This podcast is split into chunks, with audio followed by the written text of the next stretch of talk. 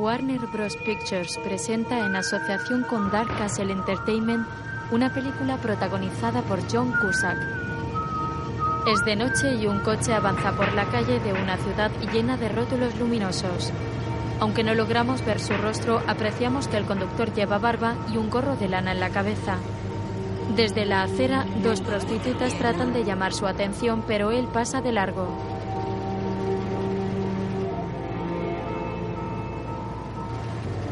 Desaparecida. Una capa de nieve cubre las aceras. El coche sigue avanzando buscando a alguna chica, pero ninguna le convence.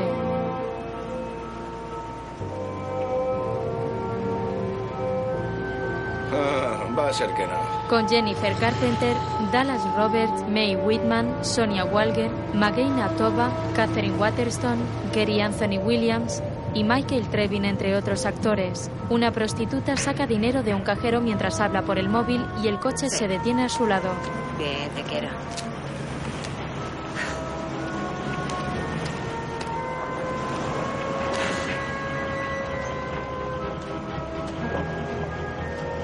El conductor baja la ventanilla y ella se asoma.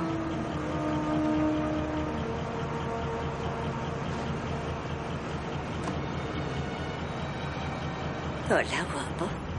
Luego en casa, Y como vine a vivir aquí hace un par de años, no, no conozco a mucha gente. Es agradable tener a alguien con quien compartir la cena de acción de gracias. Y me encanta cocinar. Lo que te haga feliz, cariño, tú pagas. Oye, ¿eres médico? Tienes una colección de libros de medicina impresionante. No, yo, no, yo solo trabajo en el hospital de Búfalo. Bien. ¿Y si jugamos a enfermeras y médicos cuando vuelva del lavabo? Sí, está al final del pasillo. ella se marcha dejándolo solo. Es un varón de unos 30 años, delgado, con barba y pelo rubio. Ella entra en el baño y se acicala mientras él aviva el fuego de la chimenea. Estamos en acción de gracias, pero más bien parece Navidad en las calles. Un invierno temprano nos ha traído esta tempestad de nieve, complicando el estado de las carreteras. La policía de Búfalo ha cerrado el paso elevado a causa de la nieve. Él camina hacia el baño al oír a la chica orinar. Se asoma a la puerta, la cual está entreabierta, y al momento vuelve al salón. Al poco ella sale. ¿Estás listo para mí? No seas tímida. Él le clava en el vientre el atizador de la chimenea y comienza a golpearla contra las paredes. Tan decepcionante. ¿Cuándo pensabas decirme que tú tienes... Le da una patada en la entrepierna. Yo, yo te he sacado de las calles y te he ofrecido crear algo en lugar de destruirlo. Y así es como me pagas a cambio. Haré lo que tú quieras. No, no. Las relaciones de compromiso son entre un hombre y una mujer. ¿Cómo se te ha ocurrido que esto iba a funcionar? ¿De qué coño estás hablando? Vamos. No pasa nada. Voy a hacerte un favor. Al ayudarla a levantarse, le clava con más fuerza el atizador. Le hago un favor a todo el mundo. La empala contra la pared. A las autoridades de la ciudad desde hace tres años. El caso ha dado un vuelco porque las autoridades han anunciado hoy que se cierra una investigación de gran envergadura, que comenzó con la desaparición de una joven prostituta de 17 años, Lisa Donnelly. Lisa fue la primera de las siete profesionales de la calle que han desaparecido en el centro de Búfalo en tres años. Todas las supuestas desapariciones tuvieron lugar en otoño e invierno, entre los meses de noviembre y marzo. Un enfermero del Hospital Regional de Buffalo, Darrell Kennedy, fue considerado sospechoso por la policía, pero al final quedó libre de toda sospecha de complicidad. Un inspector de unos los 40 recortes de años entra en una tienda y compra una botella de vino. Una atractiva chica está en la tienda y mira la tele antes de salir. En la caja ambos se cruzan la mirada. Luego detención, va en un coche con una mujer. del giro de 180 grados que ha dado el departamento en este asunto. Y ahora volvemos a la información del tiempo. Es por la mierda de los recortes, Kelsey. Creen que pueden cerrar el caso con una rueda de prensa. Fíjate en eso. Siete fueron raptadas en una nevada. Siete de siete. ¿Me estás escuchando o qué? No estoy sorda, Mike.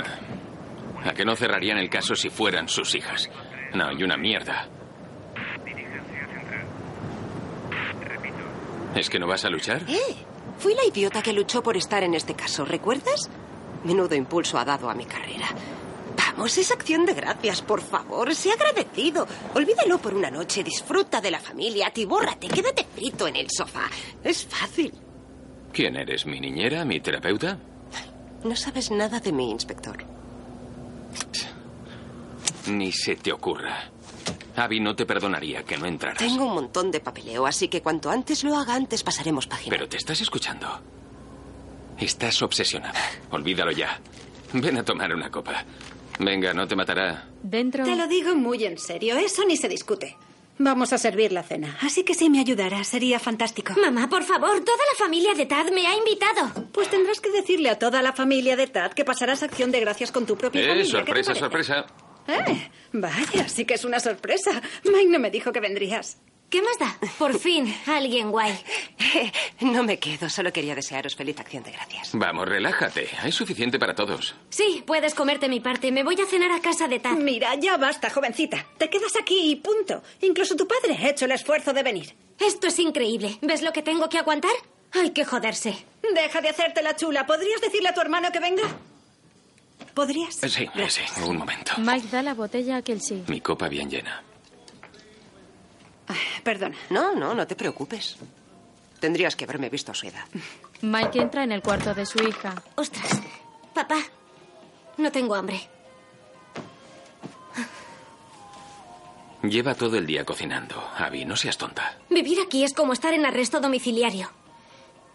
Sí, debe de ser difícil. Ni te lo imaginas. No estás aquí para ver la nazi en la que se ha convertido. Abby, es acción de gracias. ¿Me vas a ayudar o qué? Baja a cenar. La adolescente se muestra ofuscada. ¿Y si subimos a la montaña el fin de semana a disfrutar de las primeras nieves? A ti te gusta la cabaña, ¿no? Es divertido. ¿Recuerdas el año pasado? Te perdiste unas clases por la gran nevada. Papá, no. Iré enseguida, ¿vale? Compórtate, por favor. No seas borde. Vamos. Abby mira la pantalla de su móvil. Es Tad. Hola. Con la beca tendría fácil ir a la Universidad de Cornell, pero no. Ahora dice que quiere ir a la de Búfalo para estar cerca de Tad. No sé. El primer amor. Supongo que hay que dejar que aprendan por sí mismos, ¿no? Vaya, mira esta foto. ¿Cuándo fue? ¿La había visto? Sí, fue hace mucho tiempo. Mira quién tenemos aquí. Hola. Saluda a Kelsey. No le pidas que silbe, Kelsey. Un momento, tú no eres Jet, eres demasiado alto. Te pondré ladrillos en la cabeza para hacerte bajito. Última oportunidad. ¿Te quedas a tomar una copa? ¿Un Michael, cóctel? deja que la pobre se vaya a casa de una vez. Debe de estar más harta de ti. No te preocupes, ten, coge esta. Vale, dile adiós a Abby de mi Sí. parte. ¿Ya te has despedido? ¿Le has dicho adiós? ¿La has mirado a los ojos? adiós. Sí. Feliz acción de Que gracias. vaya bien. ¿Ya te has lavado las manos? Sí. Menuda pinta. ¿Podrás sobrellevar una cena familiar sin tus refuerzos? Vamos, es acción de gracias. No tiene a nadie en Búfalo y además es nuestra amiga, ¿no? Si fuera una amiga de verdad, no la obligarías a hacer el mismo horario absurdo que tú. Así tendría alguien con quien pasar esta noche de fiesta. ¿No es bastante triste una joven que no puede tener hijos, que además la privas de tener vida social? Yo no la obligo. Kelsey es mayorcita y sabe cuidar de sí misma. Deja que lo haga yo. Que no se entere tu madre. Le sirve vino a Abby. ¿Me dejas a mí, por favor? Como quieras. Una pinta deliciosa. Hola, cariño. Ah, mira qué obra de arte que ha hecho tu madre. ¿Verdad que es fantástico?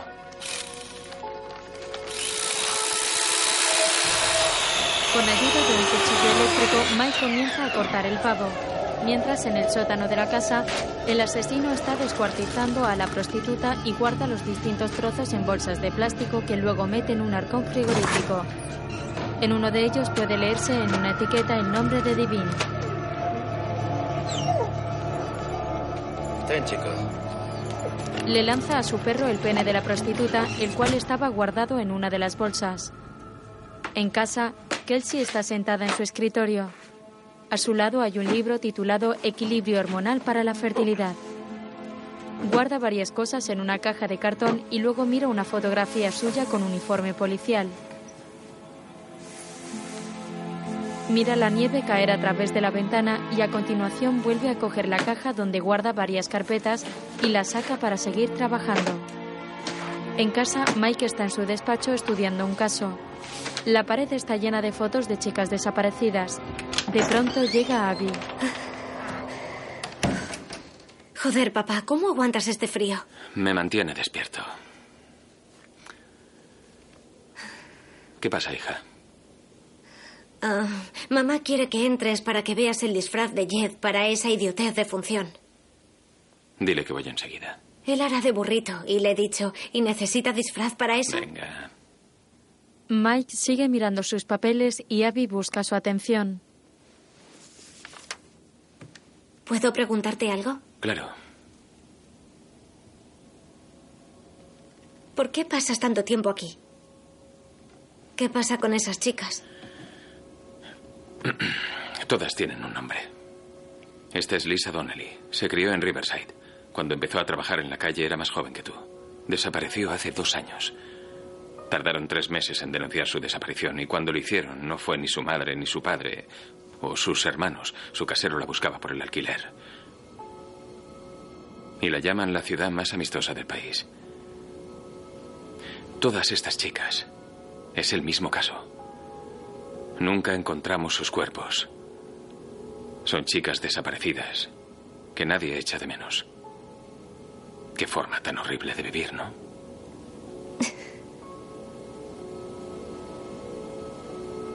Ven aquí.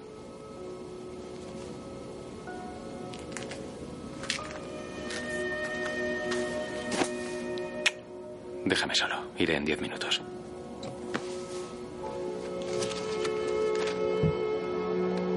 Mike le da un beso y le pasa la mano por el pelo de modo cariñoso. Tras eso vuelve a su lectura y Abby se marcha con gesto frustrado. En casa, el asesino prepara algo de comida en una sartén.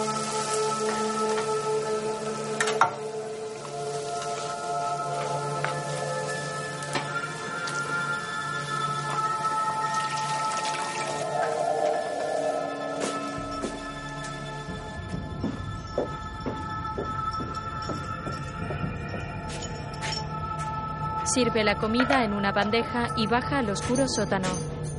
Feliz acción de gracias. Deja la bandeja y se marcha cerrando la puerta.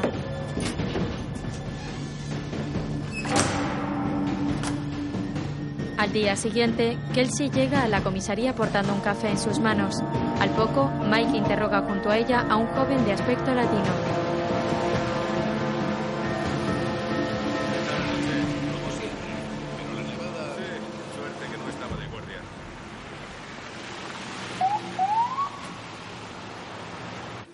A ver, hay una cosa que no entiendo. Si Divine trabajaba anoche en chicas, chicas, chicas, ¿por qué salió a hacer la calle?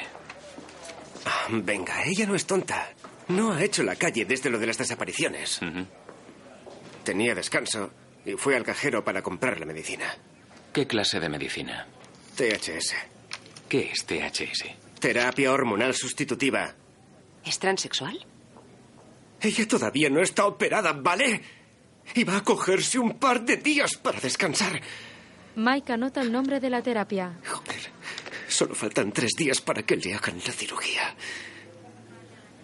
La buscaremos y le llamaremos en cuanto sepamos algo. ¿De acuerdo? Sí, háganlo. El joven se marcha. Luego, Kelsey y Mike caminan por la calle. Llevamos trabajando en esto sin parar desde que llegué aquí. Incluso cuando pensaban que no había caso, yo te apoyé, ¿no? Si mañana fuéramos a la fiscalía, ¿qué tenemos? ¿Tu intuición? No hay cadáveres ni asesinato. Tengo tantas ganas de resolverlo como tú, pero tu testarudez es algo absurda. Ha desaparecido una prostituta. lleva 12 horas desaparecida. Estará en algún bar a punto de darle a algún tío la sorpresa de su vida. Estaba a punto de operarse. Ya has oído a su novio. Tendría que estar en casa descansando. ¿Qué demonios? ¿Estás conmigo en esto o no? Por supuesto que sí. Solo digo, ¿y las otras siete prostitutas que eran chicas? Chicas biológicas. ¿Por qué cambiaría de modus operandi? Has visto su foto. A mí me ha engañado. Supongo que tengo razón, que es lo que debes. Ese cabrón sale de su guarida por primera vez en diez meses y caza a una chica chico. ¿Crees que volverá a hibernar así sin más? Es aquí. Chicas, chicas, chicas. Imagino que Divine engañaba a todo el mundo.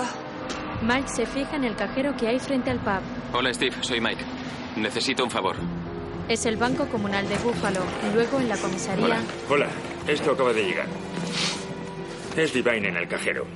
¿Nuestro sospechoso podría conducir un sedán años 90 de color oscuro? Que venga Crystal. Quiero saber qué vio anoche. Mientras, en un aparcamiento solitario, un hombre negro de complexión gruesa se monta en el asiento del copiloto de un coche y se mete varias pastillas en la boca. El conductor es el asesino.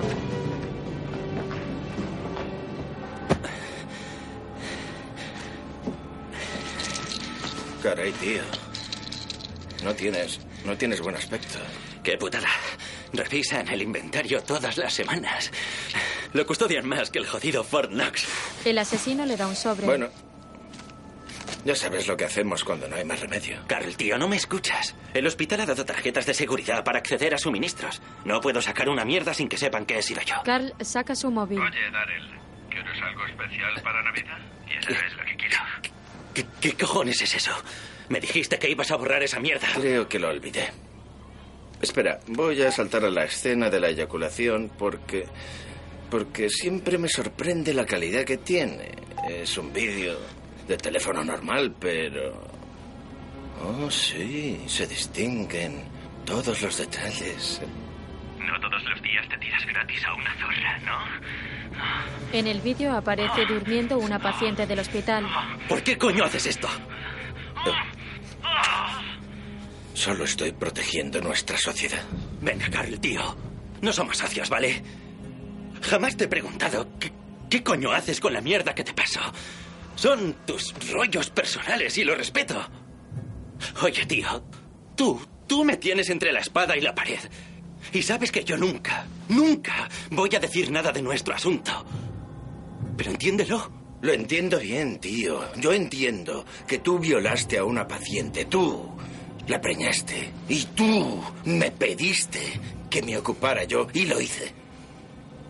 Te habrías ganado la inyección letal. Así que lo que te estoy pidiendo, comparado con lo que tú me pediste, piénsatelo bien, tío. Dejarás de darme cuando te deje de pedir. Mira, hay unas cosas más que olvidé encargarte. Quiero que me las consigas. Vendré a buscarte. Como hice la última vez.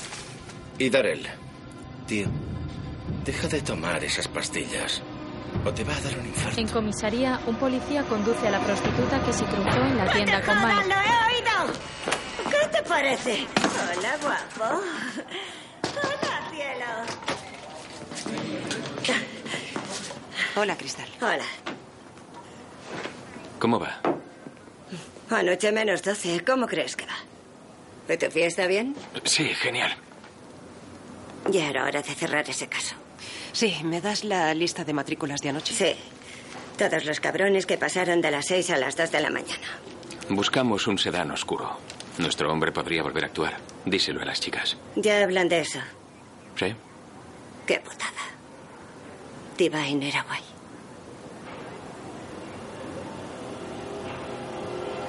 Voy a revisarlo. Veamos. El primer afortunado de la noche. Por la noche, en el hospital comarcal de Búfalo, Darrell está de guardia con una compañera. ¿Hago esta ronda? Claro, yo haré la siguiente.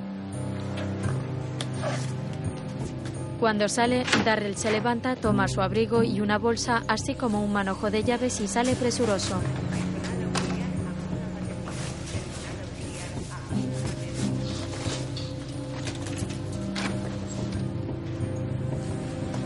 En casa, Shelly prepara la cena junto a Jed.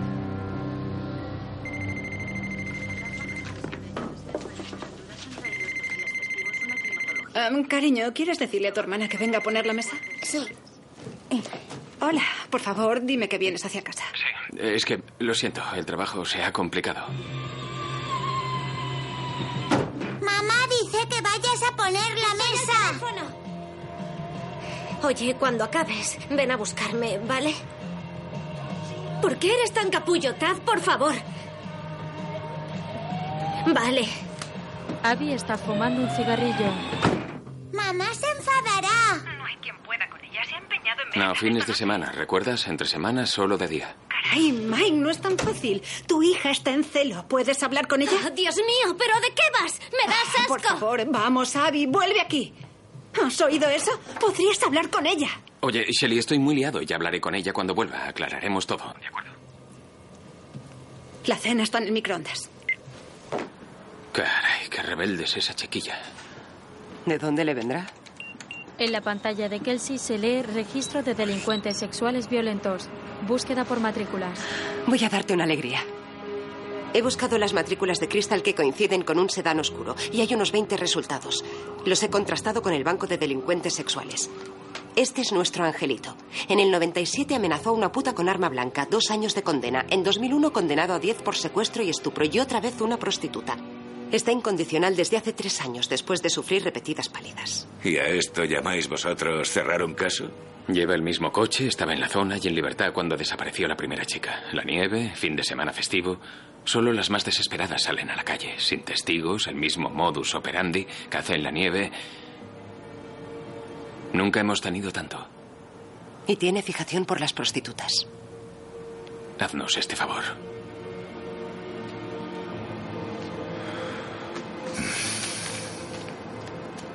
Es vuestra última jugada. En casa, Abby, Shelly llama a la puerta de la habitación. Oye, voy a fregar los platos. Si la música sigue sonando cuando vuelva, no saldrás el fin de semana, ¿está claro?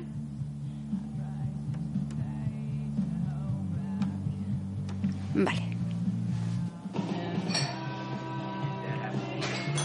En una cafetería, Darrell está sentado impaciente mirando el reloj esperando a Carl. Saca unas pastillas y se las toma.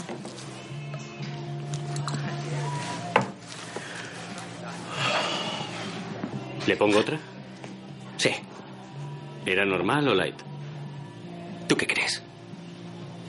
El camarero se marcha. Al poco un coche se aproxima y Darrell deja el dinero y sale presuroso del bar en cuya puerta hay un letrero que reza Joe, famoso por sus alitas. El joven camarero lo ve irse y recoge el dinero. A continuación se sienta en una mesa donde hay una chica sentada. Cuando se quita la capucha, descubrimos que es Abby.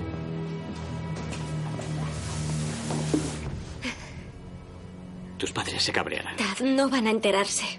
Es que necesitaba verte esta noche. ¿Dónde te habías metido? Debería estar trabajando. ¿Qué coño te ha pasado en la cabeza? Tendrías que ir a que te lo miraran. ¿Está todo? Sí. Carl se limpia una herida en la cabeza y mira el maletero de la furgoneta del hospital. En el bar, Esperaré por aquí hasta que cierres y luego podemos colarnos en mi casa, ¿vale? No me escuchas. Esto no funciona. Lo siento. Creo que deberíamos darnos un tiempo hasta que seas más mayor. ¿Qué? Por favor, me pareces increíble. Y me gusta mucho estar contigo cuando podemos, pero estoy acabando la carrera y tú aún vas al instituto. Y como se comportan tus padres, me lo recuerdan todo el rato. Bueno, si no eres capaz de superar eso, eres tan capullo como ellos. Abby, ¡Que te jodan! Abby se marcha del bar. Fuera, Carl guarda la mercancía en su coche. Es la última vez, Carl.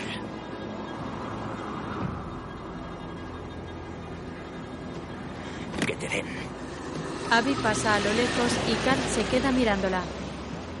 La joven se enciende un cigarrillo y al poco Carl se le acerca en su coche.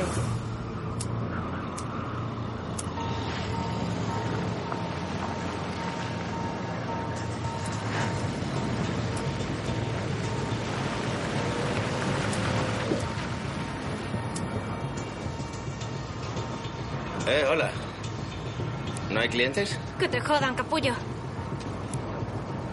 ¿Eres... eh, nueva en la ciudad? No te había visto por aquí. ¿Llevas un mechero que funcione? Sí, claro. Tendrás mucho frío ahí fuera. Le da fuego con el mechero del coche. Desde el bar, Tad la ve junto al vehículo y se extraña. Su teléfono móvil comienza a sonar y va a la cocina para responder. Al cogerlo del bolsillo de una cazadora colgada, mira a la pantalla donde se muestra la palabra casa. Cuando vuelve al mostrador, mira a la ventana, pero el coche y Abby ya han desaparecido. Ya en casa, Carl empuja a Abby en el sótano escaleras abajo.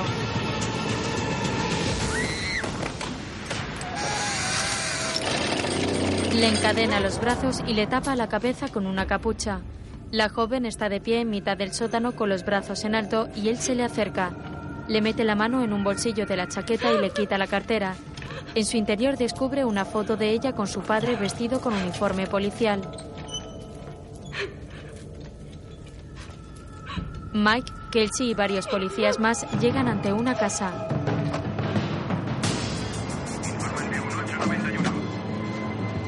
Estamos listos, inspector. Adelante.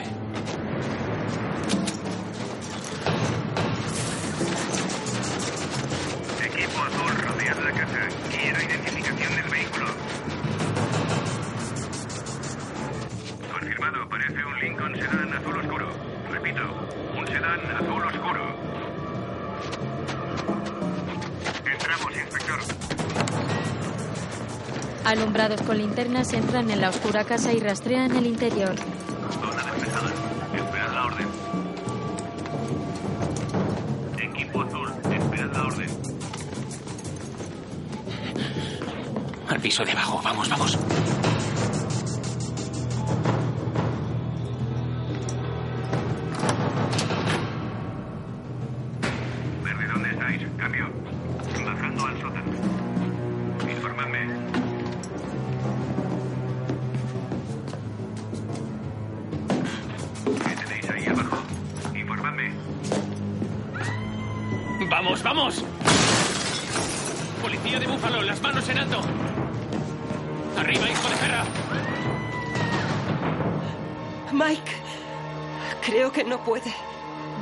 A un anciano parapléjico en silla de ruedas viendo la televisión. Joder, no puede ser verdad. Luego, Mike abre la cochera. Disculpas otra vez, ha sido un malentendido. Perdón por llamar tan tarde y por molestar a su hijo. Sin matrícula, ¿puedes creerlo? Era su madre. Está así desde que salió de prisión. Ella es quien conduce el coche. Te aseguro que nuestro hombre sabe cómo trabajamos. No ha robado la matrícula de un pervertido por casualidad. Nos ha ¿Quién es una ese trampa. tipo? Si tiene acceso al banco de datos, ¿qué más tendrá? Sí. She- Shelly, iba... Cálmate. ¿Qué, ¿Qué ha hecho? Luego, en Por casa, favor, sé razonable. Solo han pasado unas horas. Y tú puedes dejar de actuar como un policía y hacer de padre, aunque solo sea un momento. Shelly, habéis discutido. Estará en casa de alguna amiga. Perdona, ¿tienes hijos? ¿Qué sabrás tú? Ah, voy a hacer un té. Lo solucionaremos con un par de llamadas. Ya verás. Ayúdame. ¿A quién has llamado? ¿Has llamado al chico? ¿A Tad? Claro que he llamado a Tad y está trabajando. No la ha visto, nadie la ha visto. Es la hija de Mike, por el amor de Dios. Kelsey llama desde la cocina. No lo sé. No es como cualquier otra chica, ¿vale? Mira, haz lo que tengas que hacer. Son días sola. festivos, desde luego que sí. No va sola a los bares. Seguro que sí. Va con sus amigos o con Tad. ¿Has llamado a Sara? He llamado a Sara y a Rachel y a la madre de Rachel. Y a esa talibán con quien salía a Hace veces. años que no la ve, no tiene ni su número en la agenda. Acabo de hablar con Steve. Solo por si acaso necesitan saber qué ropa llevaba antes de dar el aviso. El matrimonio se muestra preocupado. Shelly marca otro número de teléfono. Bebe un poco. Gracias.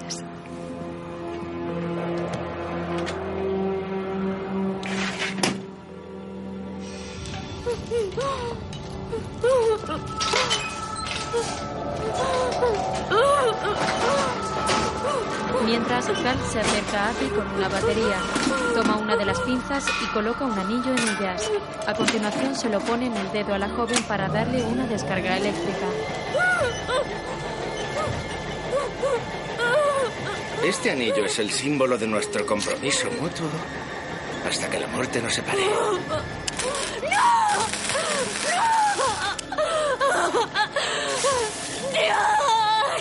Vamos, tranquila. Yo tengo uno igual. ¿Ves? Todos llevamos uno. Por favor. Vamos. Y ahora las fotos. Bienvenida a casa. En un recuerdo, Carl conduce por una carretera desierta y alguien camina por el asfalto. Carl enciende un cigarrillo y mira por el retrovisor con tranquilidad.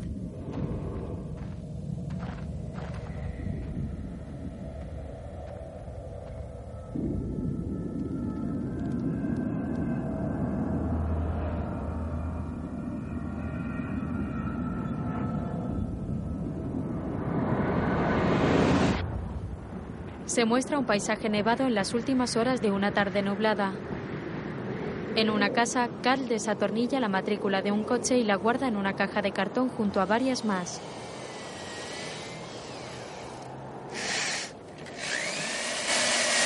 En la comisaría, Kelsey habla con su superior. Comprobamos el correo, el móvil, la página de Facebook y están avisados los hospitales y el centro de información. He pedido vídeos de seguridad de todas las estaciones. Y los amigos de la otra orilla. No consta que haya cruzado la De frontera. acuerdo. Notificadlo a Rochester y Detroit. Mantenedme al corriente. Llega Mike. Kelsey, ¿nos dejas un momento? Sí.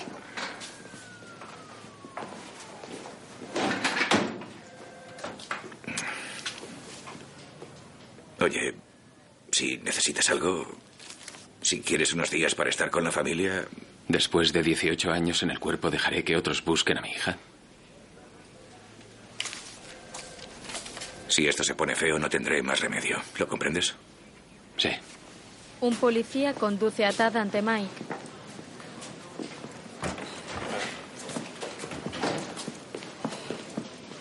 Disculpe, inspector. Tiene una visita. ¿Dónde está? ¿De dónde has sacado esto? Kelsey coge la cazadora que Tad lleva en las manos. Abby vino a la cafetería anoche. ¿Mentiste a mi esposa sobre Abby? Nos peleamos. No sabía qué hacer. Había salido a escondidas. No quería que se metiera en líos. Cuéntame qué pasó. Yo no hice nada. Oiga, discutimos y ella se fue. Se dejó la cazadora y el móvil. Ya está. ¿A dónde se fue? A la calle. Tendría que haberla seguido, pero es que... tras ella? No, ¿Estaba sola? ¿Estaba con alguien? no. Bueno... ¿Con quién estaba? Ella... Sí, que... Yo...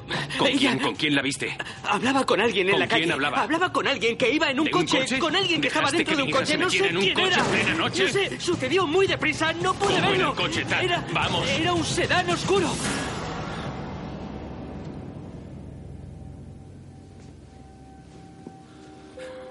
Oiga, le digo la verdad, se lo juro. Yo no le pedí que se escapara y cuando la señora Fletcher llamó me asusté. En serio, no sabía qué hacer. Por eso he venido ahora.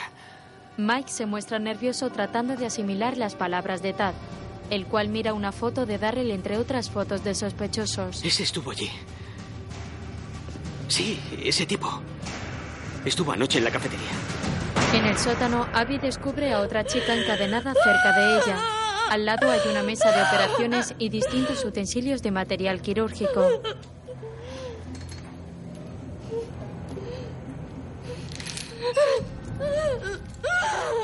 Vaya, se despierta la bella durmiente. Caray, ¿eres la sustituta? ¿Qué edad tienes, doce? Tengo 17. Dios mío, eres una niña. Te querrá durante mucho tiempo. ¿Qué es esto? ¿Dónde estamos? ¿Cuánto tiempo llevas aquí? 34 ciclos y medio. No entiendo. Habrá mucho tiempo para entenderlo. ¿De verdad es acción de gracias? ¿Qué ha sido eso? ¡Joder, qué ha sido eso! eso. Eso es Loren. En el hospital, Esto es casi Aún hostigamiento. no hemos comenzado. ¿Por qué hostigamiento? Es parte de una investigación. Estuvo bajo su cuidado tres meses. Es el procedimiento habitual. Y una mierda. ¿Cuántas veces tendré que explicarlo? Una vez más, vamos. Soy enfermero de maternidad. Lauren estaba en fisio. Nunca me encargué de ella. Pasaba por aquí y la saludaba cada pocos días. Las putas no tienen muchas visitas y nosotros las cuidamos. La noche en que desapareció, yo estaba en cirugía con una docena de testigos, pero eso ya lo saben porque los interrogaron a todos. Todo este asunto es... es muy triste, pero no sé nada más. Así que si han acabado... No te muevas, joder. ¿Dónde estuviste anoche? Estuve aquí, tenía guardia. Un testigo te situó en una cafetería del Yo centro. no. Donde otra chica fue secuestrada. No es posible. Yo no sé nada de ninguna chica. No, no, no, no, no. Hay otra chica. Esta chica, mira. ¿La reconoces? Oiga, ya le he dicho que no sé de qué me está ¡Ni hablando. una mierda! Sé que estuviste allí Mike, incluso. mira los sé que horarios. bebiste Mike, gordo de mierda. Mike, mira. Miran un cuadrante con los turnos semanales. Compruébalo con sus jefes. Ve a comprobarlo. Kelsey obedece y Mike cierra la puerta y golpea la cara de Darrell contra la mesa. Estoy al final de un turno muy largo, inspectora, así que... Los dos sabemos que estuviste en esa cafetería. ¿Sabes lo de Loren Daniels No sé y lo de las otras siete chicas, verdad? ¿Otras siete chicas? ¡No! ¡No, joder! Creo que sabes lo de mi hija, ¿no es así? Creo que sabes dónde está mi hija. Yo no sé nada de su hija. Le juro que no sé nada de su hija. Ya basta. Hemos acabado. Se marchan. Al poco entran en el garaje. Puede que Tad se equivoque. La bata. Habló de una bata. ¿Cuántos enfermeros negros de Lo has 150 asustado kilos tanto crees que la dicho cualquier cosa. ¿Has visto los turnos? Todavía no hay nada que relacione Lo a Abby con el caso. solo es buena señal, sus víctimas son prostitutas. Lee la descripción. Mike, Kelsey, léela. ¿Qué dice? 17 años, mujer blanca soltera. Vista por última vez en la esquina de Fillmore y Ferry. Falda negra corta, top escotado. Maquillada. ¿A ti a qué te suena? Se ha dado prisa.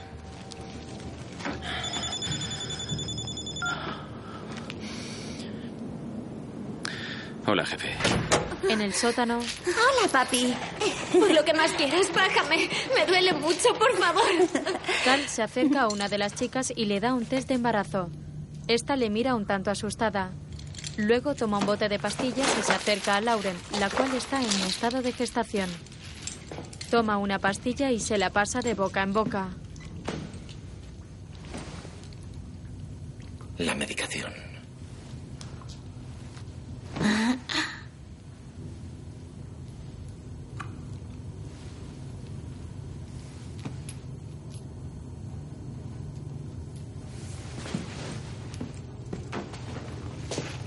Carl prepara una inyección a la vez que Brittany, la otra chica, vuelve asustada ocultando el test de embarazo. ¿Cuánto tiempo le queda, papi? Ocho semanas y tres días. Lo está haciendo bien, ¿eh? Carl mira el test, el cual se muestra negativo. Mejor que tú. Ah, Yo lo intento, papi. Sabes que me entrego. Es cuestión de tiempo. Eso dices siempre.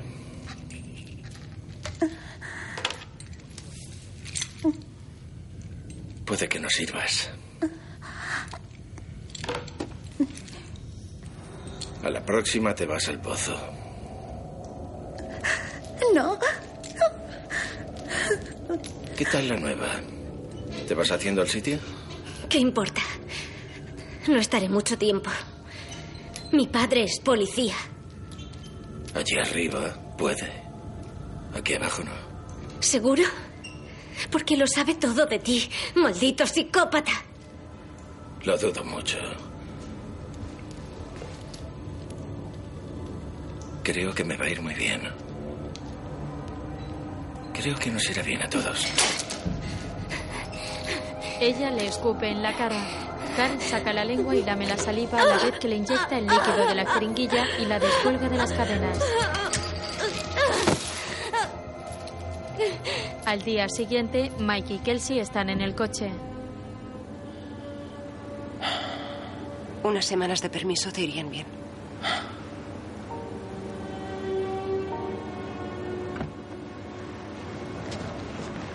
Mike se baja del coche y Kelsey se marcha. Casi sin fuerzas, permanece quieto en mitad de la calle, cubierta por un espeso manto de nieve.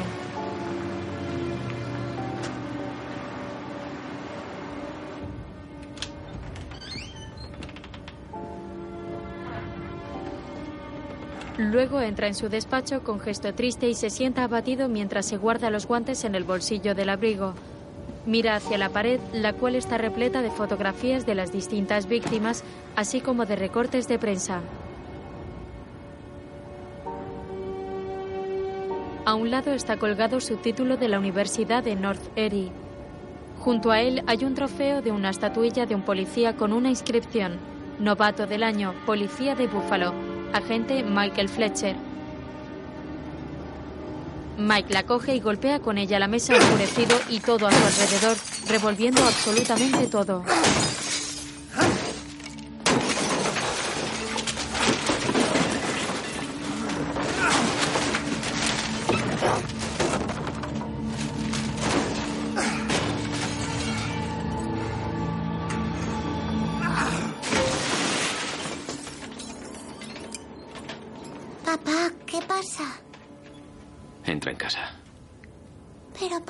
Volveré a decir. Entra en casa.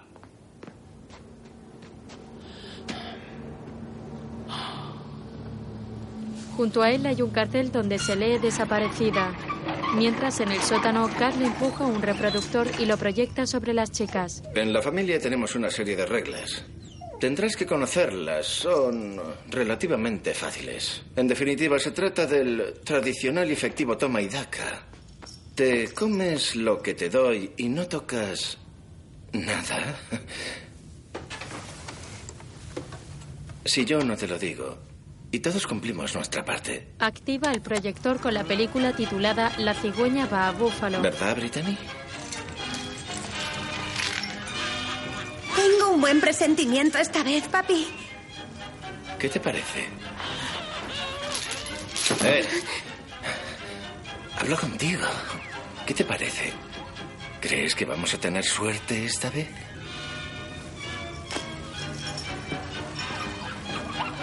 ¿Qué estás haciendo? Loren, cariño, ¿haces los honores? Los bebés nacen del amor.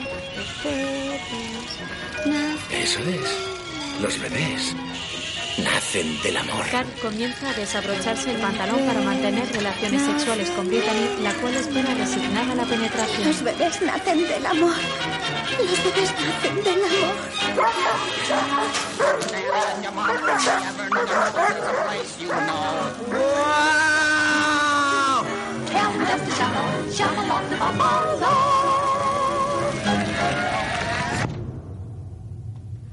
En casa, Mike entra en la habitación de Abby, la cual está llena de pósters y fotografías.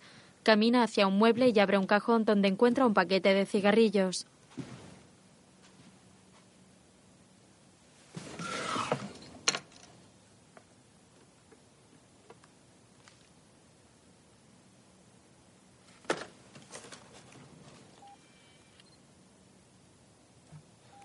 Coge una cámara de fotos y revisa las últimas imágenes, las cuales son de Abby y Tad en la cama.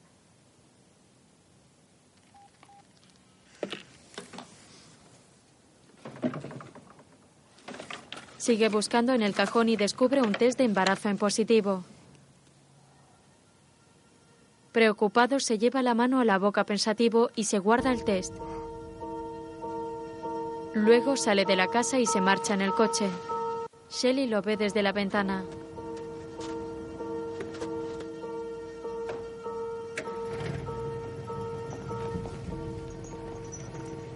Mamá, si Abby no vuelve, ¿podré quedarme sus regalos?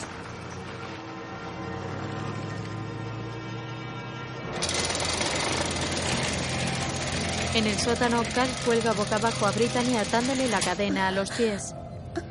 Esto ayuda a que la cosa fluya en la dirección correcta. Pone un reloj de arena al lado y se sienta junto a Loren.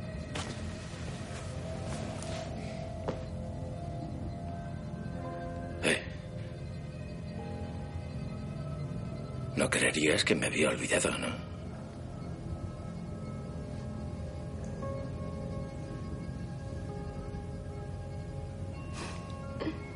Feliz cumpleaños, mami.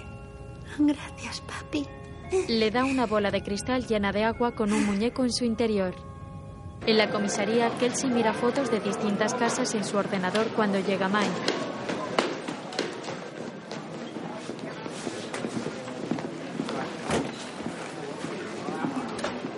¿Buscas una casa más grande? Espero la orden para registrar la casa de Darrell. Ahora no eres muy popular para la fiscalía. Ya. Pero voy a trabajar desde casa. Guarda sus archivadores en una caja. A ella le gustará eso. Luego te llamo. En su coche saca la carpeta de Darrell y mira su dirección en la ficha del hospital. Calle Mortimer 501.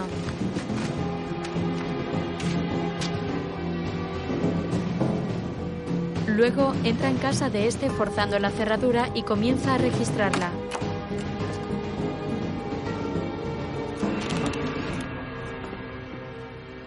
Abre un pequeño armario y descubre varios botes de pastillas.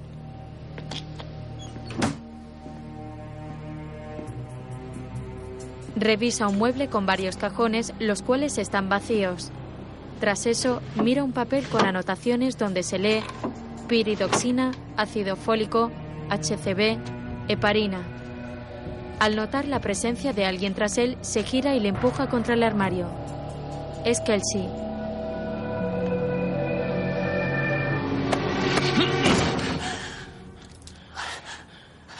Joder, ¿quieres que te peguen un tiro? Te estoy cubriendo por si algún vecino fisgón te denuncia y acabas dando explicaciones a un agente uniformado. ¿Has visto eso? Corre la cortina y le muestra la calle. Ese saco de mierda vive al otro lado de la calle donde Abby desapareció. En el sótano, Loren, que me ha inyectado. No te preocupes. Es bueno para ti. Te prepara. Se lo da a todas las chicas. ¿Cuántas chicas ha habido? Hubo una primera. Papi siempre está hablando de ella. Luego yo, Lisa, Brittany, Sara, Amanda, Abby. ¿Qué les ha pasado? No eran buenas madres. Por eso está tan asustada. Papi la salvó de una casa de crack. Luego le dio todo esto y ella no puede darle nada a cambio. Este es el segundo mío. A Brittany le he dado muchas oportunidades, pero parece que papi ha perdido la paciencia con ella. ¿Cuánto llevas aquí? Hemos celebrado el tercer aniversario. ¿Cómo os conocisteis? Fue el destino. Un tío me atropelló con su coche y me destrozó las piernas. Acabé en el hospital, donde conocí a un enfermero, Darrell. Creo que estaba enamorado de mí porque siempre pasaba a saludarme. Un día, un poco antes de Navidad, uno de los médicos entró con cara muy seria. Me dijo que estaba embarazada y esa noche, esa noche me dormí y cuando desperté, estaba aquí. Papi me salvó. ¿De qué? De romper más familias, tonta. Papi dice que las putas son asquerosas y rompen las familias. Nos saca de la calle para que podamos construir familias en lugar de destruirlas. Loren. ¿Mm? ¿Dónde están los bebés? No tenemos que hablar de eso. Seguro que él te lo enseñará si eres buena. No pasará mucho tiempo. Tú también tendrás uno. por la noche, Mike y Kelsey Apaga la luz. Sal de aquí, déjame solo. Pásame la sal. No sé muy bien lo que dijo. Puede que no vuelva a verla y lo último que le dije fue apaga la luz. ¿Cómo puede ser? Vete a casa. Duerme un poco. Ya llevas dos días sin dormir. No puedo dormir. De lo que hemos hecho. Lo que hemos visto. Ahora es Abby. Te equivocas, Mike. No es como las chicas que hemos estado buscando. Ella no. No es como la chica que desapareció en mi pueblo cuando yo era joven. Que un... Un día se fue y nunca regresó como si se hubiera desvanecido. ¿Sabes por qué? Porque no tenía nadie que colgara su foto. Llamara a las puertas o pasara la noche en vela por las calles. Desapareció y fue como si nunca hubiera existido. Pero ese no es el caso de Abby. Ella te tiene a ti. Y a Shelley y a mí. Tiene una familia. Esté donde esté, no está sola.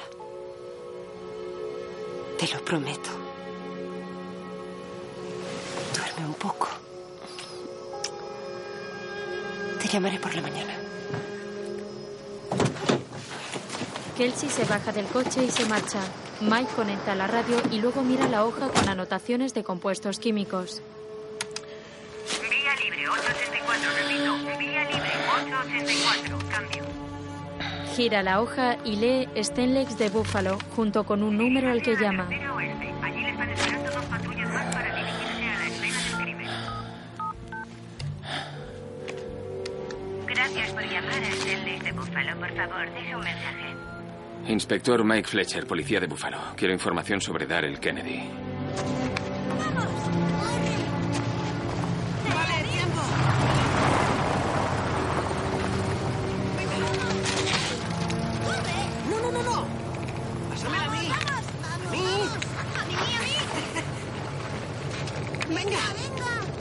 Al llegar a casa pasa junto a varios niños que juegan en la nieve. Luego está sentado al borde de la cama de Jet, el cual duerme.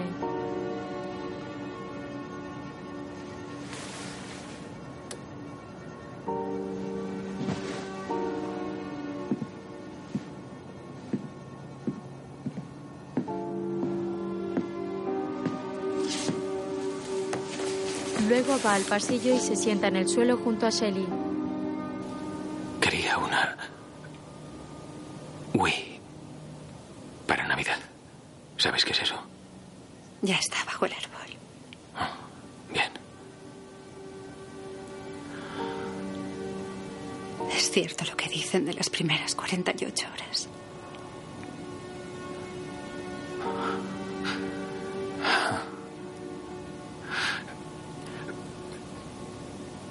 Kelsey está trabajando. Todo el mundo hace lo que puede. No son su padre.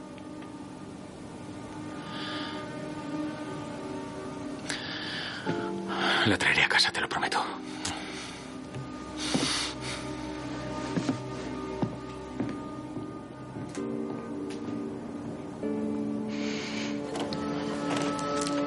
En casa, Carl mira un álbum con fotografías en las que aparece él con las chicas secuestradas.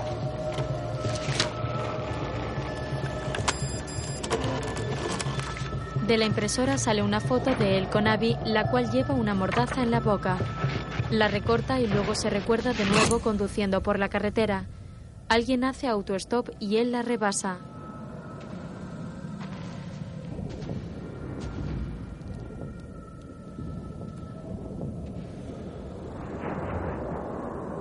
De pronto se detiene y mira hacia atrás.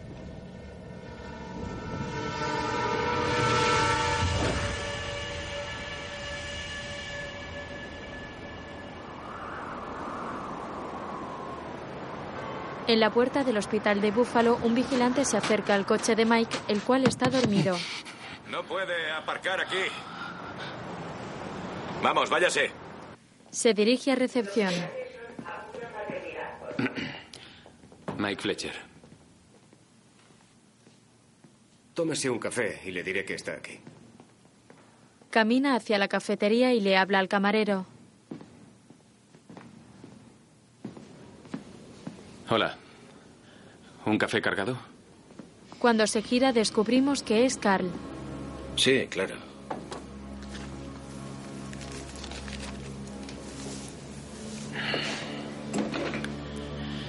Conoce a un hombre que trabaja aquí. Se llama Darrell Kennedy. ¿Se refiere a alguien de cocina? No. No sé, es grande. Un enfermero. Ajá. Se refiere al gran D. Sí, claro que lo conozco. Un hombre de ese tamaño no pasa poco tiempo zampando, ¿me entiende? ¿Lo conoce bien? No. Yo sé que le gusta mi pollo frito, poco más. Demonios, le gusta cualquier cosa que le ponga delante. Mike repara en su herida de la frente. Em, no estoy sangrando, ¿no? Mi jefe me matará. Lo siento, yo...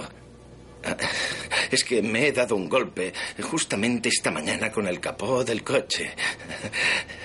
Por suerte soy mejor cocinero que mecánico, ya me entiende. Inspector Fletcher. Se sienta en una mesa de la cafetería con una de las supervisoras del hospital. Disculpe el comportamiento que tuve ayer. eh, Yo em, perdí el control, me pasé de la raya. Quería hacerle unas preguntas sobre Darrell y... No puedo ayudarle con Darrell, lo siento. Ayer tuve que enviarlo a casa. Y esta mañana no ha venido a trabajar ni ha llamado. Nada. No es normal en él. Descuide, le diré que ha venido. No, por favor. ¿Para qué querría él estas cosas? Saca la nota y Carl se percata desde el mostrador.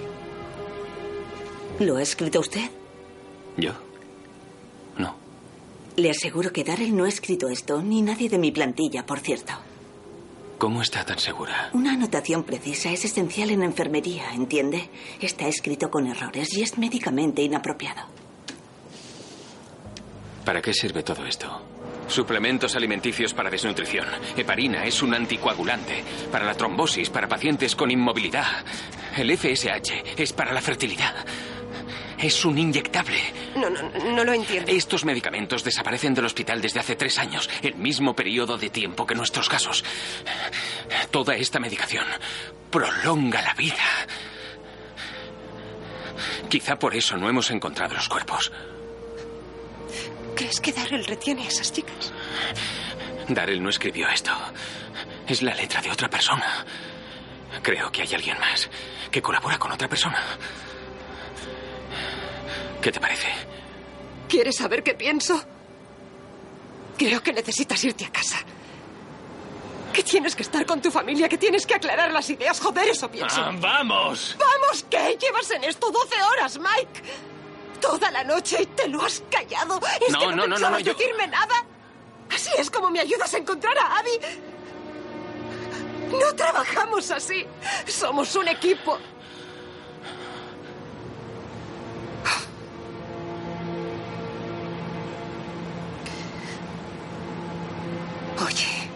Mike, ya me lo has dicho.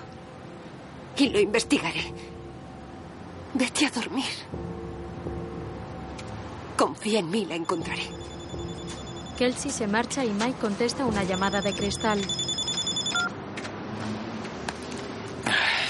Dime. En el sótano, Solo es cuestión de tiempo. Tenemos que ser listas. Mi padre nos está buscando. Nos está buscando a todas en estos No nos momentos. busca nadie, idiota. No, no, no. Él sí, te lo juro, es su casa. He visto vuestras fotos en la pared.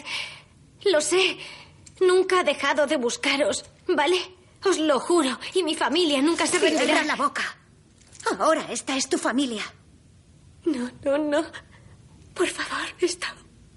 Esto no es una familia. Y que lo digas. Demasiado tarde. Espera. Espera, estamos juntas en esto, ¿verdad? ¿Verdad? Error. Espera. Brittany pulsa un timbre y al instante baja Carla al sótano.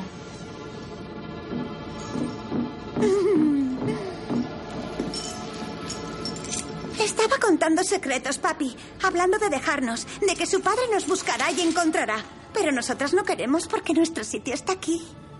¿Es verdad? Es verdad. Gracias, señoras. Saca una vara desplegable que entrega a Brittany.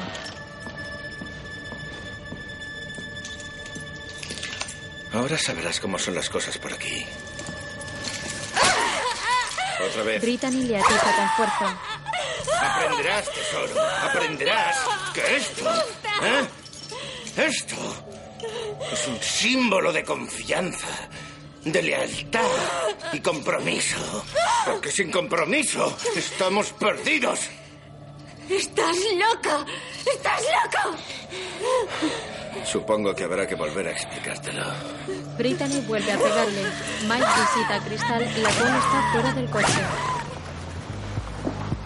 Me han dicho que la noche que desapareció Abby, cuando una tal Emma volvía de la farmacia, un tipo la arrastró a su coche, un sedán oscuro. Le rompió una botella en la cabeza.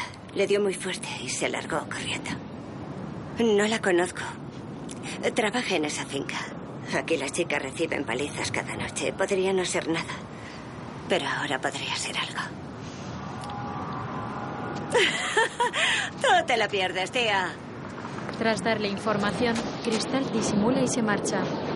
Al poco, Mike sube la escalera de incendio de un edificio y entra en un pasillo de apartamentos.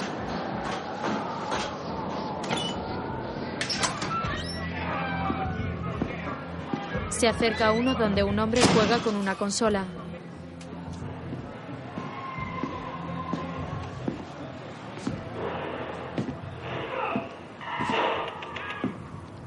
¿Quiere algo?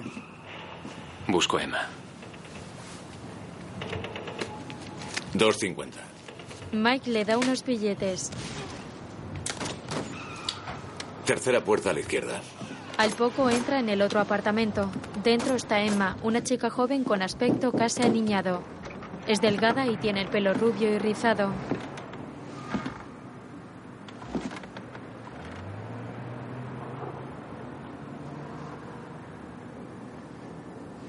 Ponte cómoda.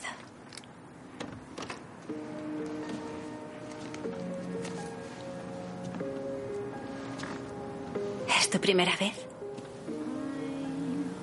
Sí. Verás cómo te gusta. Lo lleva hacia la cama y se mueve de modo sensual. De pronto, Mike repara en su herida de la frente.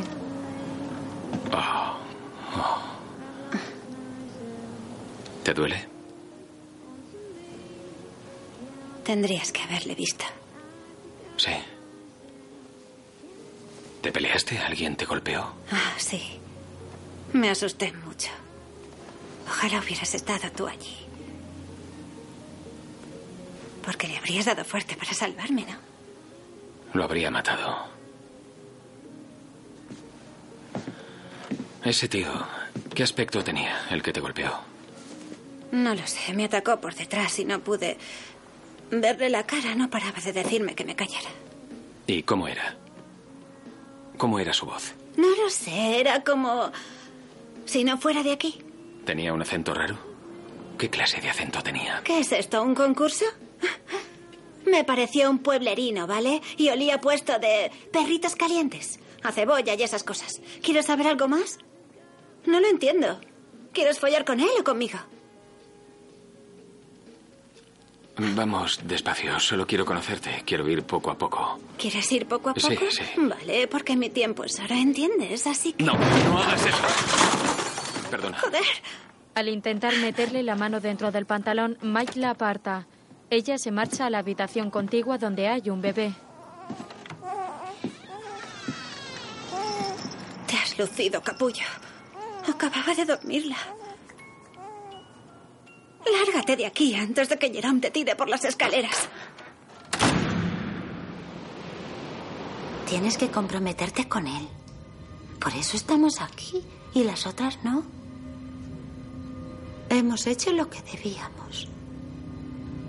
Las chicas buenas tienen recompensa. Una vez a la semana invita a una a subir para una noche romántica, con buena comida y una cama cómoda. A veces nos deja mirar por la ventana. No malgastes saliva.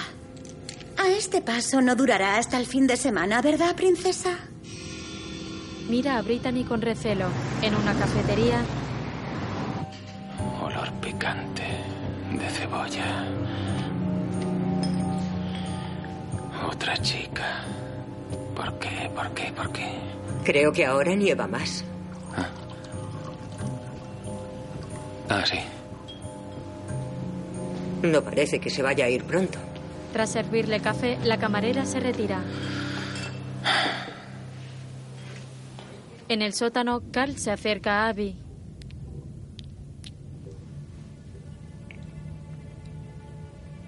Te perdono. Esta noche cenarás conmigo.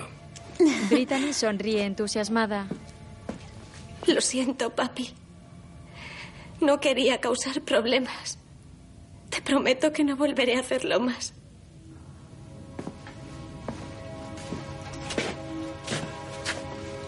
Yo también lo siento. No me gusta tener que hacer cosas así. Yo no... No soy así. ¿Por fin vas a comer algo? Ella asiente y Carl le da de comer con un cazo ante la seria mirada de Brittany.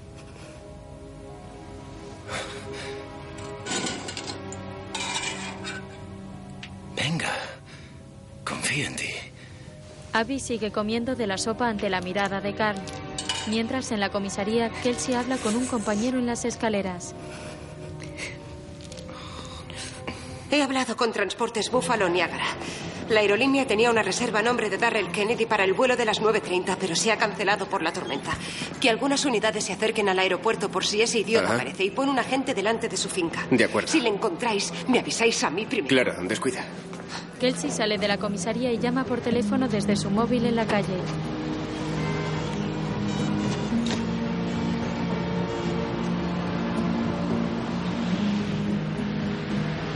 ¿Dónde estás? Mientras, las chicas hablan en el sótano. ¿Sabes qué? Mientras esté comiendo pollo frito y bebiendo vino, le diré a papi que en realidad no te arrepientes de lo que hiciste, que me has dicho que lo odias y que no quieres formar parte de esta familia. ¡Eh! No puedes tocar sus cosas. Eres una cabrona. Por favor, no hagas eso. Te matará. Encantada de conocerte. Lauren se queja de una contracción y Abby empuja la radio que acaba de conectar hasta colocarla junto a Brittany. Brittany, tenías que ser tú. No, no, papi. No lo entiendes. No es lo que crees. Seguro Por que es lo que favor, parece. no lo hagas. Me portaré mejor, No lo me prometo. dejas elección, papi, chica. por favor. Papi, Vamos. por favor, no me Vamos, metas ahí, papi, por favor. Hace Entra en mucho el maldito frío. pozo. Ya me has oído, he dicho que te muevas. Dios mío, para, por favor. Por favor, deja que se vaya. No puedes hacer eso. Por favor, para. Se está ahogando. Se va a morir. Por favor, está embarazada. Por eso he pulsado el timbre. Quería decírtelo y he puesto la música porque estaba feliz, te lo prometo. ¿Cómo lo has sabido? Las mujeres sabemos esas cosas. Por favor, papi, se va a morir. Lorena, sin secretos. Es cierto, papi. Oh, joder. Deprisa, deprisa, aún respira. ¿Está bien? Sí, se pondrá bien. Arriba, chica. Solo ha tragado un poco de agua. ¿Verdad, cielo? Ahora dormirá un poco y se pondrá como nueva. Ahora duerme un poco, mami. Buena chica.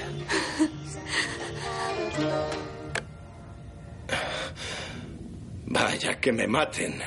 Parece que al final lo ha conseguido. Casi no puedo creerlo. Ahora te toca a ti, nena. Te recogeré a las ocho. Esto es para cuando se despierte. Con estas cosas es mejor asegurarse. Le da un test de embarazo a Abby. Mike y Kelsey cenan en un bar. Que se me escapa, Kelsey. Es como si lo tuviera delante y no pudiera ver nada. Kelsey le toma la libreta y lee sus anotaciones. Emma, ataque con botella, olor a cebolla. ¿Y ella qué? No. ¿Pudo verlo? ¿Sería capaz de identificarlo? La chica no. Estaba bastante cerca para darle con la botella, pero no le veo la cara. Algo es algo, ¿no? Bien por ella. Espero que le hiciera daño. ¿Crees que es nuestro hombre? Tiene que serlo. La misma noche, 30 minutos antes de la desaparición de Abby, a cuatro manzanas. Tiene que ser él, ¿no? Inspectora Walker. Lo siento, sargento, no puedo. Le pierdo, ahora le llamo. ¿Qué? ¿Qué, qué, qué, qué, qué? qué? Bien, ya voy. Hotel Bourbon, habitación 233. ¿Y ya han confirmado que es él? ¿Qué? Enseguida vamos. ¿Qué demonios pasa? Han llamado a los hoteles cerca del aeropuerto y han localizado a un hombre negro de 150 kilos que ha pagado en efectivo. Lo tenemos. Por favor, ¿puedes ir más despacio? No se irá a ningún lado.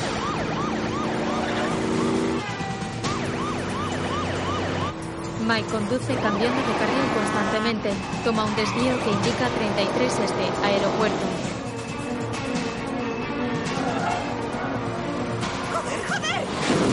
Se salta una indicación donde se lee deténgase. En el sótano, Abby descuelga un vestido de una percha.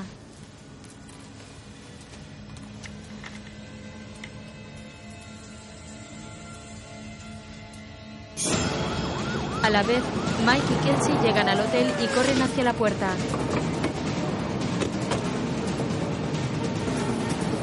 ¡Yo voy por delante!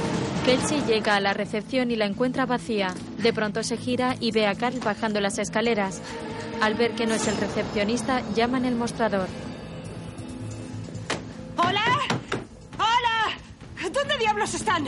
Mike y ella suben a las habitaciones.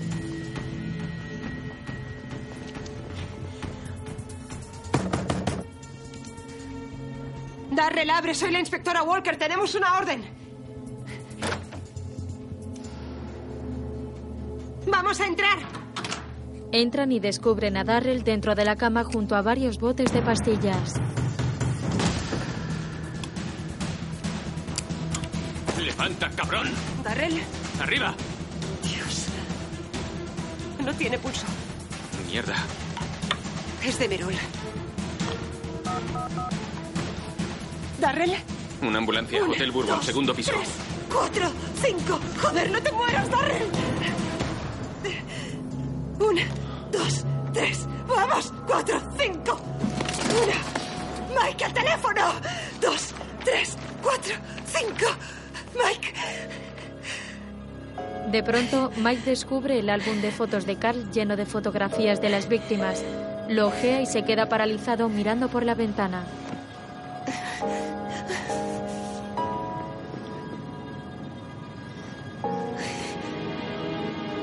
Kelsey se acerca y ve la foto de Abby.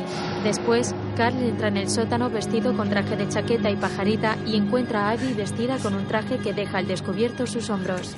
Siento llegar tarde, cielo.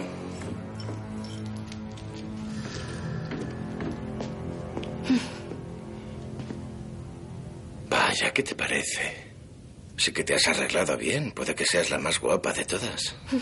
Carl ve a Brittany al fondo del sótano. Está profundamente dormida, papi, pero hace un rato se despertó.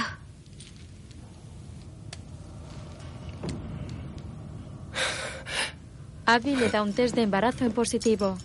Al verlo, Mike sonríe feliz y lo guarda en una vitrina junto a varios más. Loren y Abby se cruzan una mirada. A ver si a ti podemos hacerte otro. Poco después, arriba, Carl enciende dos velas y Abby está sentada en la mesa con los ojos vendados.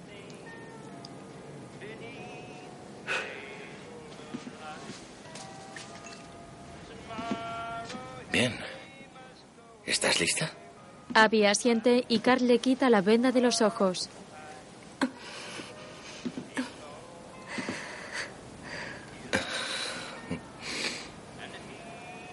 Es como una cita. Sí.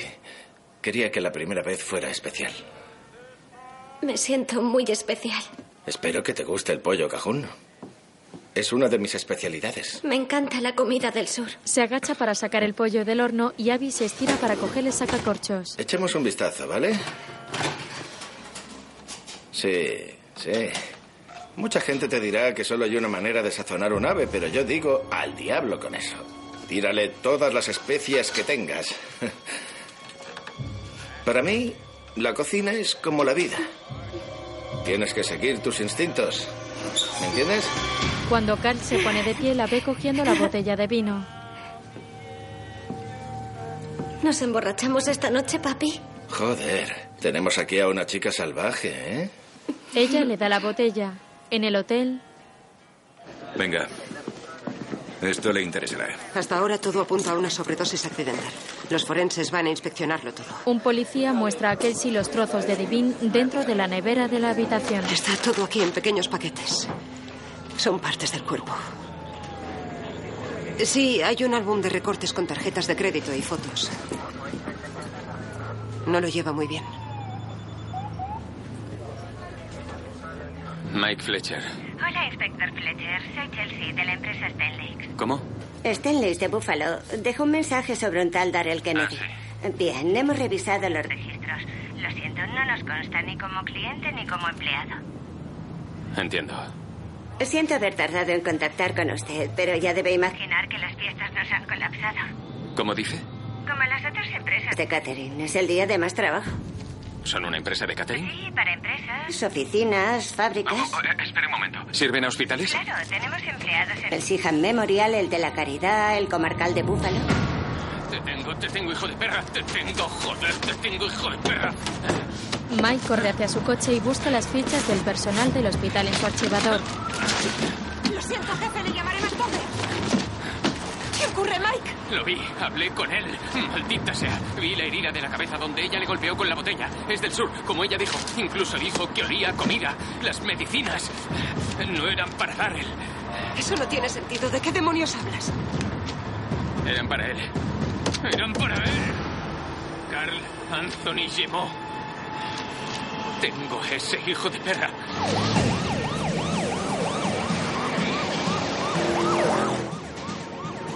¿Y qué le digo al jefe, Mike?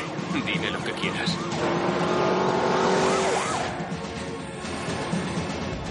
Mientras, Loren se muestra angustiada al comenzar a romper aguas. Arriba, Carl y Abby se disponen a brindar. ¿Puedo? Claro, cariño. Por la familia.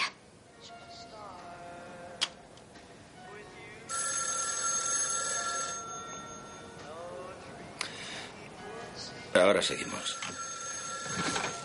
Carl se dirige al salón para contestar. Diga.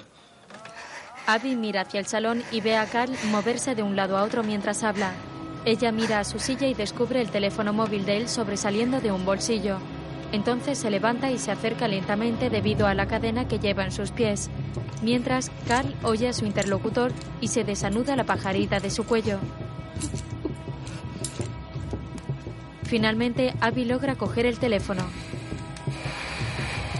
En el coche, Jefe, ahora vamos hacia la casa. Carl Anthony Gemot. No estamos seguros de qué relación tiene. Puede que use las medicinas del hospital de Darrell, no sé. Sí, viene conmigo.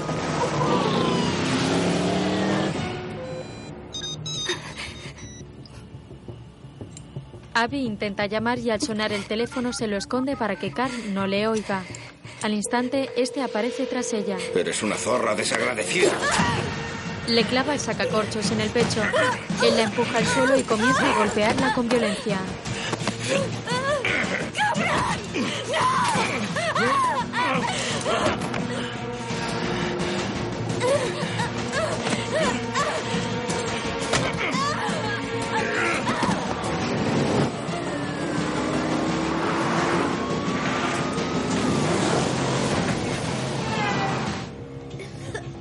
Abby se saca un cuchillo que lleva oculto bajo su falda e intenta clavárselo, pero él la detiene y ambos caen rodando escaleras abajo en el sótano.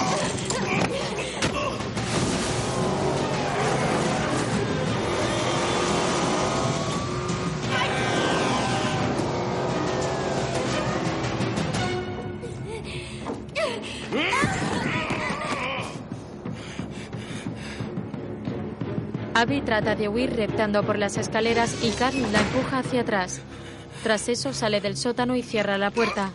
Completamente dolorido se quita el sacacorchos que aún tiene clavado en el pecho. Coge una pistola de una estantería y apaga las luces generales.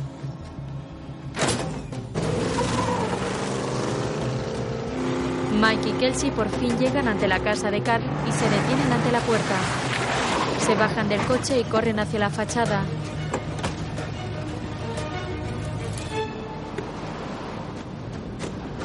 En sus manos, Mike lleva una ganzúa. Mira por las ventanas a la oscura casa y Kelsey corre hacia la parte trasera.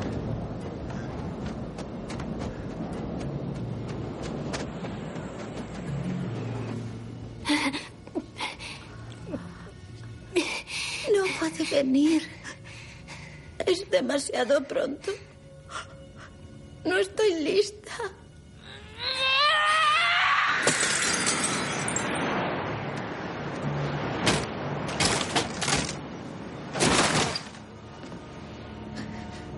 Mike fuerza la puerta y Kelsey hace lo mismo en la puerta trasera. Ambos entran alumbrándose con linternas y examinan cuanto ven a su alrededor. En un tablón hay varias fotografías donde se lee Cristal, policía. Carla, policía.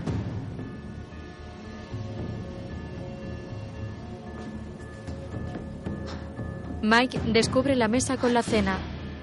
En cierto momento, el haz de luz de su linterna se encuentra con el de Kelsey. Mike descubre en el suelo un reguero de sangre. A la vez, Kelsey se acerca a la encimera y descubre dos bandejas con comida y el horno aún humeante.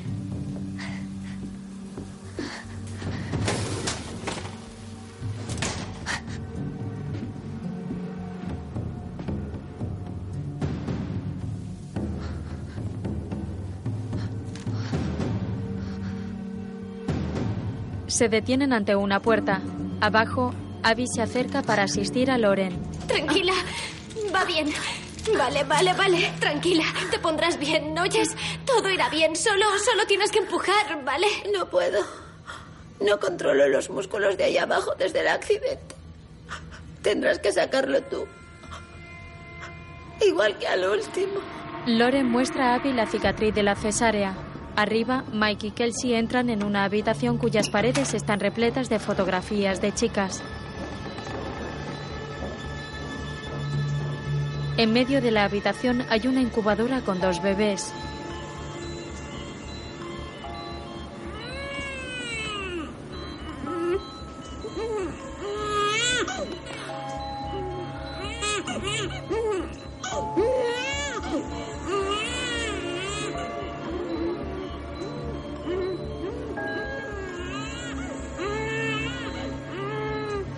Ambos se miran sin dar crédito. Mike examina las fotografías del techo y luego el resto de la habitación. De pronto repara de nuevo en el reguero de sangre y lo sigue hasta la puerta que conduce al sótano, la cual está cerrada.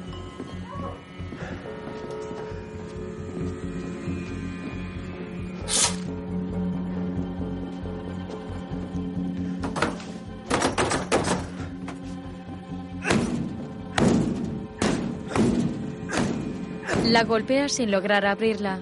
De pronto descubre un interfono y habla a través de él. Hola, ¿hay alguien ahí? ¿Quién está ahí? Hola. Hola. Hola. ¡Papá! ¡Papá, eres tú! Abby. Abby. ¡Papá! Sabía que vendrías. ¡Papá, Dios mío! Vale. Papá, lleva la llave en el cuello, ¿vale? Papá, ¿me oyes? Lleva la llave en el cuello, ¿oyes? Por favor, date prisa. Hay otras dos chicas aquí abajo y necesitan ir al hospital. Por No, favor, no, no, no, Abby, tranquila. Estoy aquí. Te sacaré de ahí. Espera un momento, buscaré.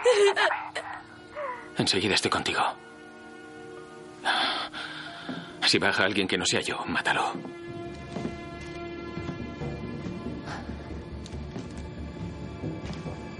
Mike se aparta y sigue examinando la oscura casa con ayuda de la linterna. Sube a la planta de arriba apuntando en todas direcciones con su pistola.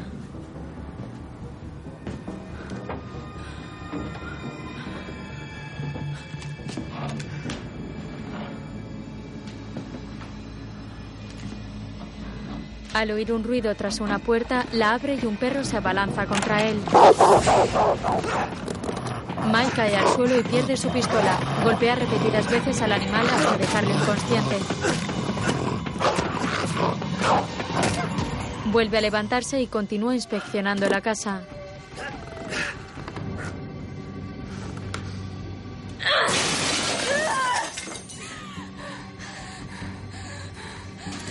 Abby rompe una vitrina con material quirúrgico y toma un bisturí de su interior. Arriba, Mike sigue caminando por las habitaciones. De pronto, la trampilla del techo que lleva al desván comienza a abrirse tras él sin que se percate. Pasa a una habitación con dos camas y desde la ventana ve llegar un coche. Alguien se baja y corre hacia la casa. A la vez, Carl baja del desván. En el sótano, ¡Oh, Dios, no puedo hacerlo!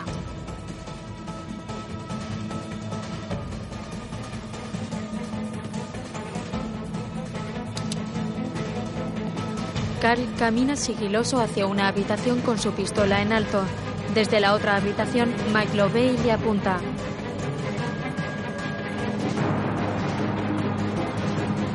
Abajo, Kelsey oye el disparo y sube.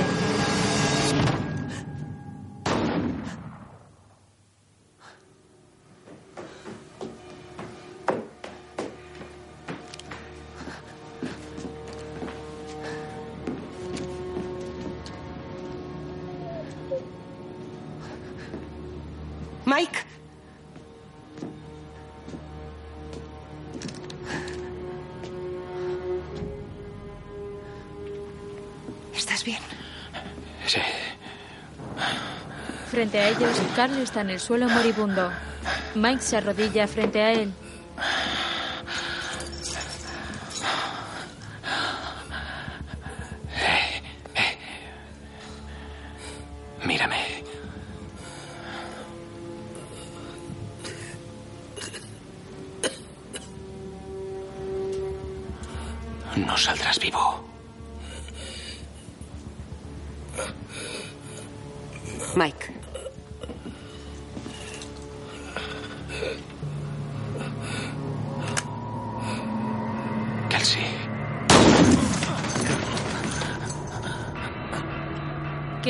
Dispara a Mike en el vientre y se acerca a Carl a continuación tocándole la frente. Mike la mira sin comprender nada.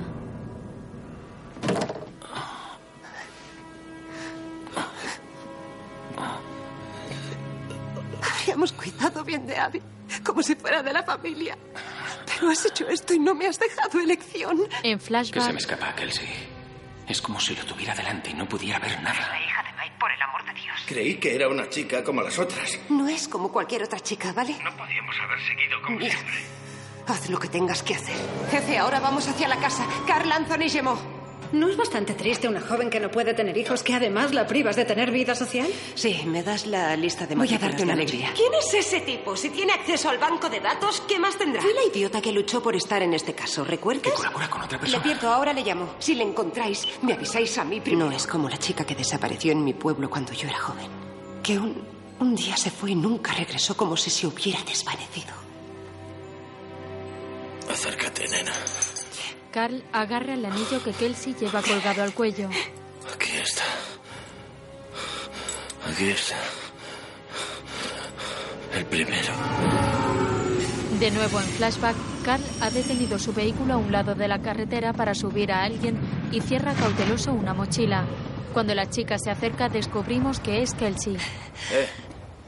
¿Quieres que te lleve? ¿A dónde vas? A donde sea. Vamos.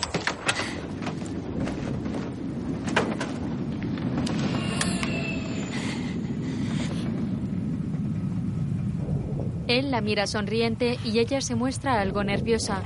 De vuelta al presente, Quisiera haberte dado uno yo misma. Aunque fuera uno. Yo también. Tú hiciste tu parte, ¿eh? Nos mantuviste a salvo. Nos hiciste sentir seguros. Es lo que hacen las familias. Ahora, sé fuerte, cariño. Vas a ser una madre fantástica.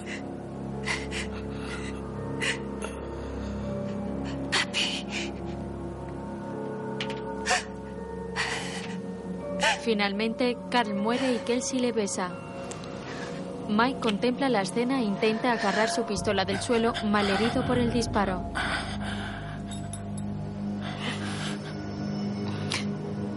Deberías estar orgulloso, Mike. Has hecho lo que has podido por salvar a Abby. Pero ahora tengo hijos propios en los que pensar.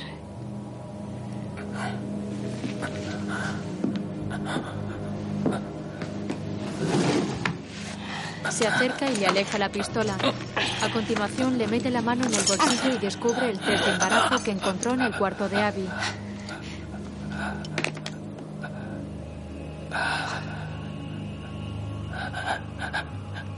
Lo encontré en su habitación.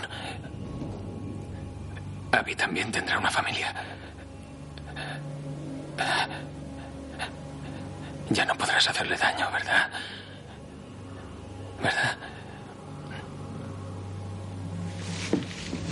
Kelsey se levanta y Mike se levanta la pernera del pantalón mientras ella carga la pistola de Carl. Kelsey. Eres como las otras chicas. Eres como las demás. Eres una víctima. Ya no le perteneces. Estaba perdida hasta que papi me encontró. No soy una víctima. Soy una madre. Kelsey.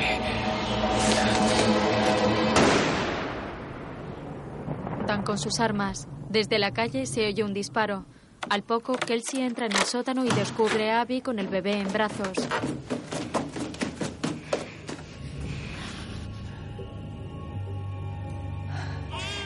Kelsey.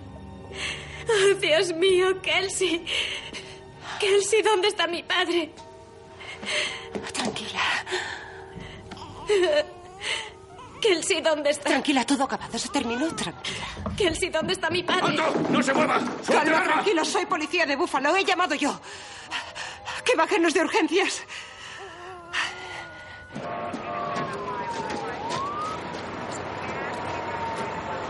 Al poco, la policía y varias ambulancias rodean la casa. Dos agentes entran en la sala con la incubadora.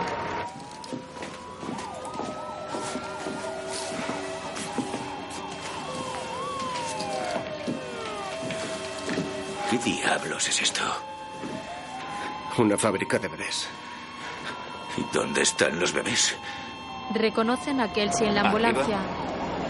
Abajo, a la izquierda, hacia adelante. Ahora mira hacia esos hombres que hay allí. Si notas algo, dímelo. Jimmy, trae aquí otra manta. Dos hombres sacan a Abby en una camilla. Al pasar frente a Kelsey, ambas se mantienen la mirada hasta que meten a la chica en otra ambulancia.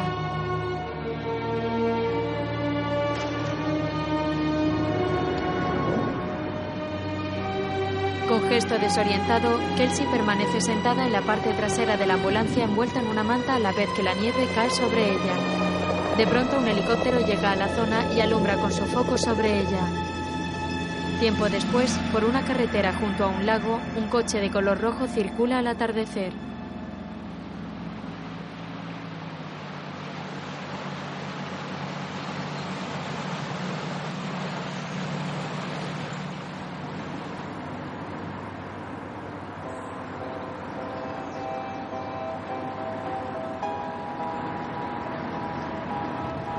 En casa de Mike suena el teléfono.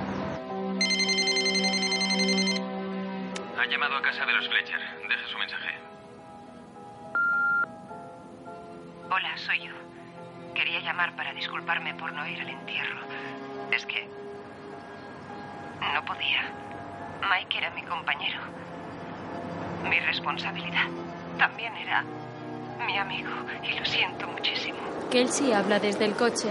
Abby. Tu padre sabía que estabas embarazada. Estaba ilusionado, de verdad. Sé que ahora mismo aún estarás muerta de miedo. Pero vas a ser madre. Y eso te dará más felicidad de lo que puedas imaginar. Os quiero a todos. Cuelga el teléfono y mira a la casa frente a ella ante la cual ha aparcado. Tras sonreír, baja del coche y abre la puerta trasera descubriéndose en su interior a los tres bebés.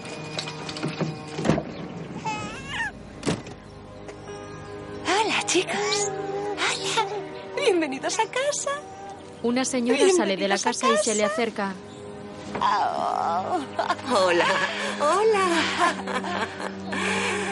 Señora Hamilton, ya ha llegado. Hola, bienvenida a su parcela en el paraíso. Por fin lo hemos conseguido. Oh, madre mía, es adorable. Le aseguro que esto le va a encantar. Buenos colegios, barrio tranquilo, un sitio ideal para una familia joven. Eso es exactamente lo que hemos estado buscando.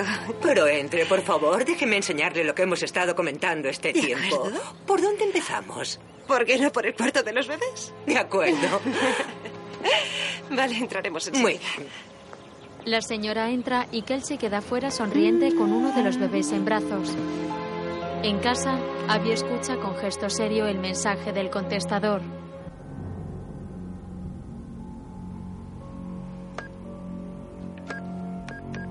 Pero vas a ser madre. Y eso te dará más felicidad de la que puedas imaginar. Os quiero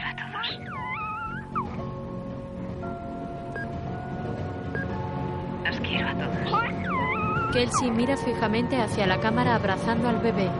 Sobre el fondo negro comienzan a aparecer los títulos de crédito.